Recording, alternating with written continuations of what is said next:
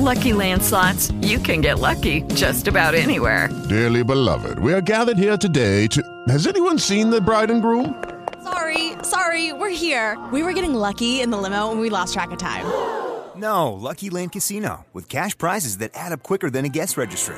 In that case, I pronounce you lucky. Play for free at LuckyLandSlots.com. Daily bonuses are waiting. No purchase necessary. Void were prohibited by law. 18 plus. Terms and conditions apply. See website for details. Al cierre, con Andrés Mompotes. Hola, saludamos a todas las personas que nos acompañan aquí en la sala de redacción del tiempo, donde grabamos Al cierre, el podcast de esta casa editorial con el cual analizamos las causas y las consecuencias de los temas más importantes del día. Hoy, miércoles 8 de noviembre de 2017, vamos a hablar de qué le espera a la colombiana detenida en Suiza por terrorismo y qué viene para Corinto en el Cauca luego de sufrir una avalancha. Soy Andrés Mompote, su director de información del tiempo. Comenzamos. Lo más leído. Y empezamos con lo más leído. En el sistema Charbit, que nos permite ver aquí en las pantallas de la redacción cuáles son las notas más consultadas por la gente, vemos este titular. Esposo de colombiana capturada en Suiza por terrorismo islamista.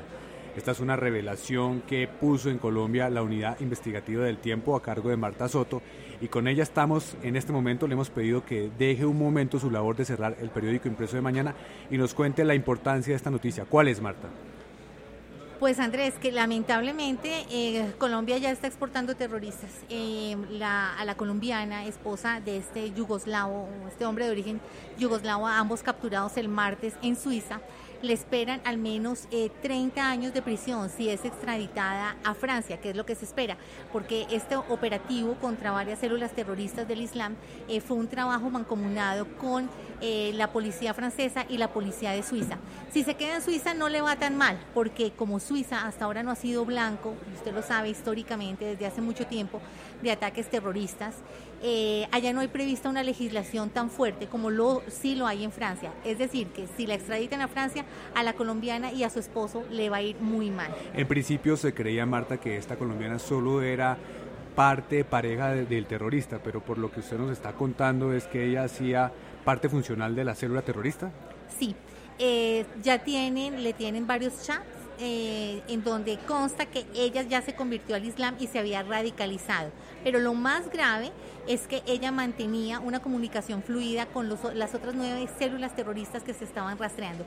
Es decir, que hay pruebas de que ella no era simplemente la pareja de un radical, sino que también participaba en este tipo de actividades. Lo que es más grave es que tenían planeados varios atentados en Europa.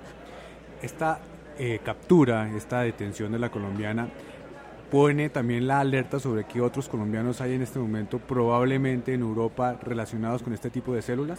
Eh, mira Andrés, ahí tenemos un grave problema porque ya está más que comprobado que eh, los yihadistas, los extremistas islámicos, eh, tienen una manera particular de reclutar eh, a la gente, sobre todo a los jóvenes, y es a través de Internet. Entonces es absolutamente probable que en América Latina y en Colombia se esté, se esté dando este tipo de reclutamiento. En el caso de la colombiana ya estaba probado que habían reclutado a un niño de 13 años para que atacara con cuchillo a sus compañeros. ¿Por Internet? En una fiesta. Parece que había sido por Internet que lo habían reclutado. Entonces, con este mecanismo de captar seguidores, eh, y con ese extremismo religioso, eh, yo creo que es muy probable que se esté dando. Le cuento que en el Facebook de el caballero que ha sido em, identificado, detenido, pero identificado por eh, el periódico Le Temps de Suizo, que, en el que nos apoyamos para esta información, decía que este caballero decía en su página en Facebook que no se había estallado, que no había hecho un acto terrorista porque tenían un niño de pocos meses de nacido ese niño pues obviamente tendrá que pasar también a manos de autoridades. Marta, ¿y las autoridades colombianas ya saben de dónde venía esta colombiana? ¿Cuáles eran sus antecedentes en nuestro país? Ahí tenemos un inconveniente y es que esa información se va a demorar en revelar porque ah, como pasa también en España, Suiza tiene un mecanismo de proteger a las personas mientras se les investiga y se les juzga. Es posible que vaya a haber un intercambio sin lugar a dudas de información, pero se va a demorar un poco más. Acuérdese que alguna vez cuando intercambiaron información Alemania y Estados Unidos, el propio presidente Trump terminó filtrándola. Creo que les quedó de lección y van a tener que compartimentar antes de que revelen la identidad de estas personas. La dejamos Marta para que siga cerrando y leeremos mañana sus nuevos datos sobre esta historia. Muchas gracias. La clave.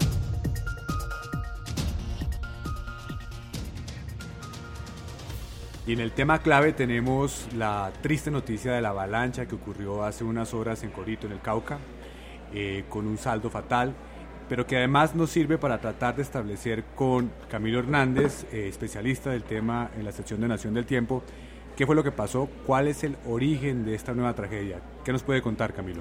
Bueno, Andrés, para empezar hay que decir que confirmadas hay cuatro personas muertas. Se habló en algún momento que eran nueve, pero ya confirmado por el presidente Juan Manuel Santos, eh, se habla ya de cuatro personas fallecidas, 18 personas desaparecidas, 29 heridos y más de 240 personas, 243 para ser exactos, que han llegado a los albergues que se instalaron en Corinto pues para atender a todos los damnificados. ¿Cómo se originó la tragedia? A raíz de que, obviamente el invierno está involucrado, pero ¿cuáles son los factores de riesgo que probablemente incrementaron el impacto de este desastre natural? Andrés, sin duda la lluvia, como usted lo dice, es el factor más importante, sobre todo porque últimamente en el país ha estado lloviendo muchísimo. Esto originó que el río La Paila se desbordara, creciera y se desbordara totalmente eso ocurrió a las cinco y media de la tarde de ayer, ya se estaba advirtiendo del tema. Fue un trabajo voz a voz, las alertas se hicieron voz a voz. Eso fue lo que ayudó a que el 80% de la población, según datos que da el presidente, hubiera podido eh, escapar de... El voz a voz ayudó a la evacuación y no fue tan grave la tragedia. Eso fue lo que ayudó, fue el voz a voz lo que comenzó, las personas comenzaron a advertirse entre ellas, a llamar, porque todo comenzó en la vereda del silencio, que es una de las que tiene Corinto, comenzaron a llamar desde la vereda al casco urbano en Corinto a decir que cuidado, que iba al río, que estaba crecido, hizo que todas las personas del silencio y de las veredas cercanas, que son nueve, que son las veredas que están pues en el, en el cauce del río, pudieran evacuar y no pues se vieran afectadas por Pero entonces, ¿por qué hubo de todas maneras este trágico desenlace. Porque siempre hubo personas que, que no creyeron y no, y no le pararon bolas al tema del voz a voz y por eso se quedaron ahí. Y parte del riesgo, usted nos dirá, tiene que ver con el hecho de que hay casas o había casas en la ribera muy cerca al río. Sobre todo en las veredas, Andrés, sobre todo en las veredas hay casas, hay varias casas que están en, en la ribera del río. Con respecto a eso también, el presidente dice que primero hay que evaluar eh, realmente cuáles son las, las afectaciones reales, cuántas son las personas damnificadas para poder mirar cómo se va a entrar a trabajar en, en la fase pues, de reconstrucción. Bueno, ¿y qué viene para Corinto? ¿Algún tipo de reubicación de esa zona? ¿Cuáles son las consecuencias? Bueno, eh, hay que decir que eh, se vieron afectados dos colegios, ya se tomó la decisión que uno de esos dos colegios va a ser reubicado sí o sí. También se vio afectado eh, el, el, alcantarillado, el alcantarillado y acueducto. Y por ahora lo que le decía, van primero están evaluando a ver cuáles son cuántas son las personas realmente damnificadas, qué fue lo que se perdió y en el momento en el que se supere esa fase se va a definir qué se va a hacer. Camilo, muchas gracias. A usted, Andrés. La cifra.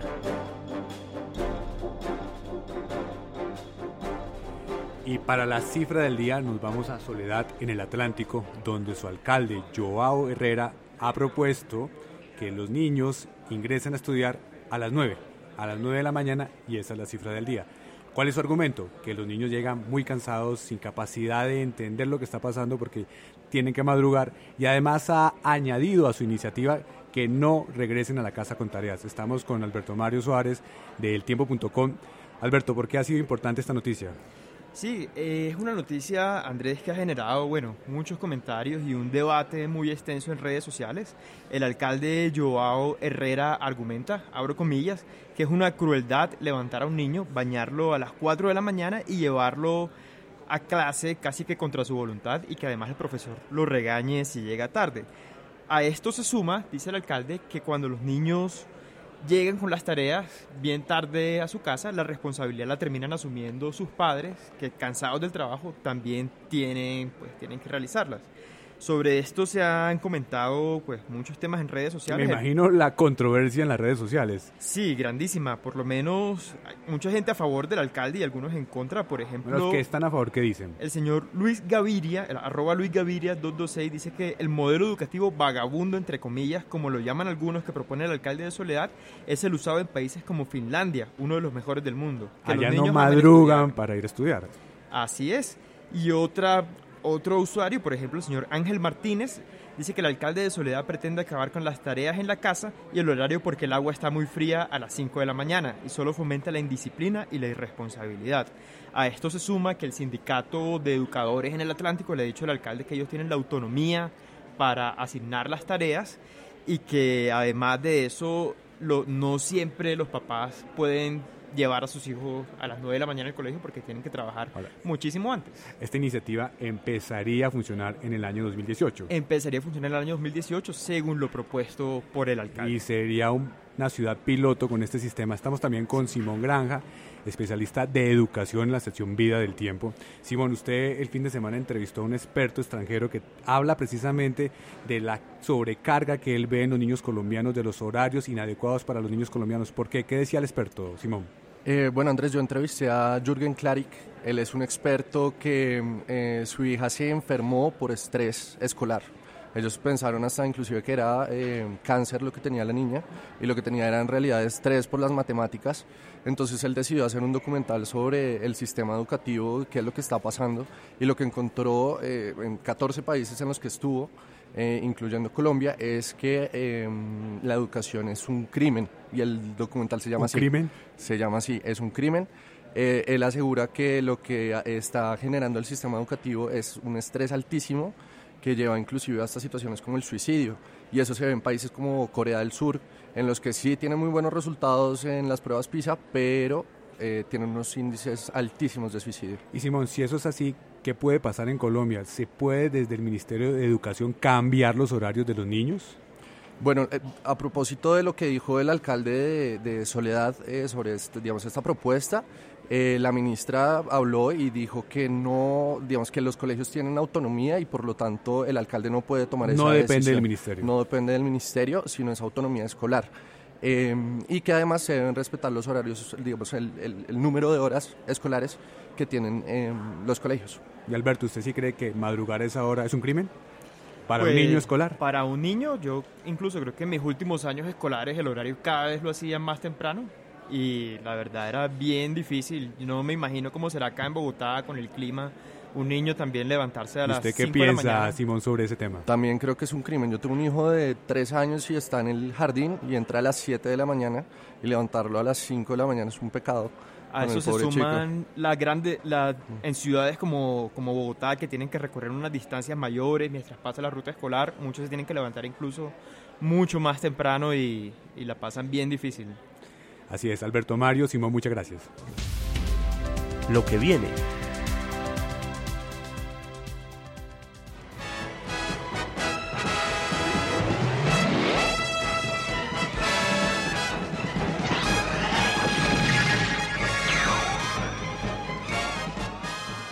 en el segmento de lo que viene tenemos esta música de fondo que algunos recordamos y tiene que ver con una serie que vimos cuando estábamos pequeños, Los Super Amigos. ¿Por qué?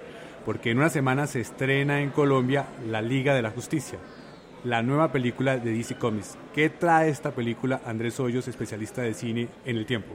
Pues esta película trae mucha, mucha atención, diría yo porque es la, es la reivindicación de DC Comics o posiblemente su destrucción dentro de lo que es este nuevo ámbito cinematográfico de los superhéroes. Además, es una película que costó un poco más de 250 millones de dólares, así que se espera que como mínimo haga 500 millones. Más o menos que costó Thor. Costó más o menos lo que costó Thor. Creo quiénes aparecen en esta Liga de la Justicia? Pues los de siempre. Aparece Batman, aparece la Mujer Maravilla. Para los que siguen el cómic aparece Cyborg aparece Flash y aparece... Cyborg no nos tocó a nosotros. No, ese no, no lo cambiaron por los gemelos fantásticos. Y aparece Aquaman también, un Aquaman totalmente diferente también al que vivió alguna de nuestras generaciones, un Aquaman mucho más agresivo y mucho más guerrero. ¿Y cuál es el ambiente psicológico alrededor de estos superhéroes? ¿Qué vamos a ver en, esa película, Andrés? Vamos a ver lo, mismo de siempre, una confrontación eh, frente a un antagonista mucho más fuerte y la necesidad de que los egos y los conflictos de personajes que han estado lidiando de diferentes maneras su, su, lucha por la justicia, pues van a tener que unirse en, en, eh, por una causa común. Va a ser difícil porque acuérdese que Batman vs. Superman no terminó muy bien, así que también vamos a esperar qué pasa con ellos. Posiblemente Superman, es lo más seguro, aparezca en esta película, así como Lex Luthor. Y regresar a estos héroes del pasado es una demostración de que Hollywood no logra encajar nuevos héroes. Eh, por un lado es eso, pero también por otro lado es bueno, para tratar de ganarse unas nuevas audiencias, lo cual no es malo. Bueno, ya lo veremos. Andrés, muchas gracias. Gracias. Y con los comentarios de Andrés Hoyos terminamos este episodio de Al Cierre. Los invitamos nuevamente mañana aquí en eltiempo.com. Feliz descanso.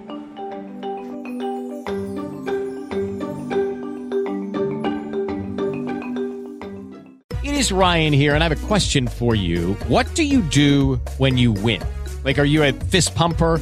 a woohooer, a hand clapper, a high fiver. I kind of like the high five, but if you want to hone in on those winning moves, check out Chumba Casino. At ChumbaCasino.com, choose from hundreds of social casino style games for your chance to redeem serious cash prizes. There are new game releases weekly, plus free daily bonuses. So don't wait. Start having the most fun ever at ChumbaCasino.com. No purchase necessary. VGW. Void were prohibited by law. See terms and conditions. 18 plus.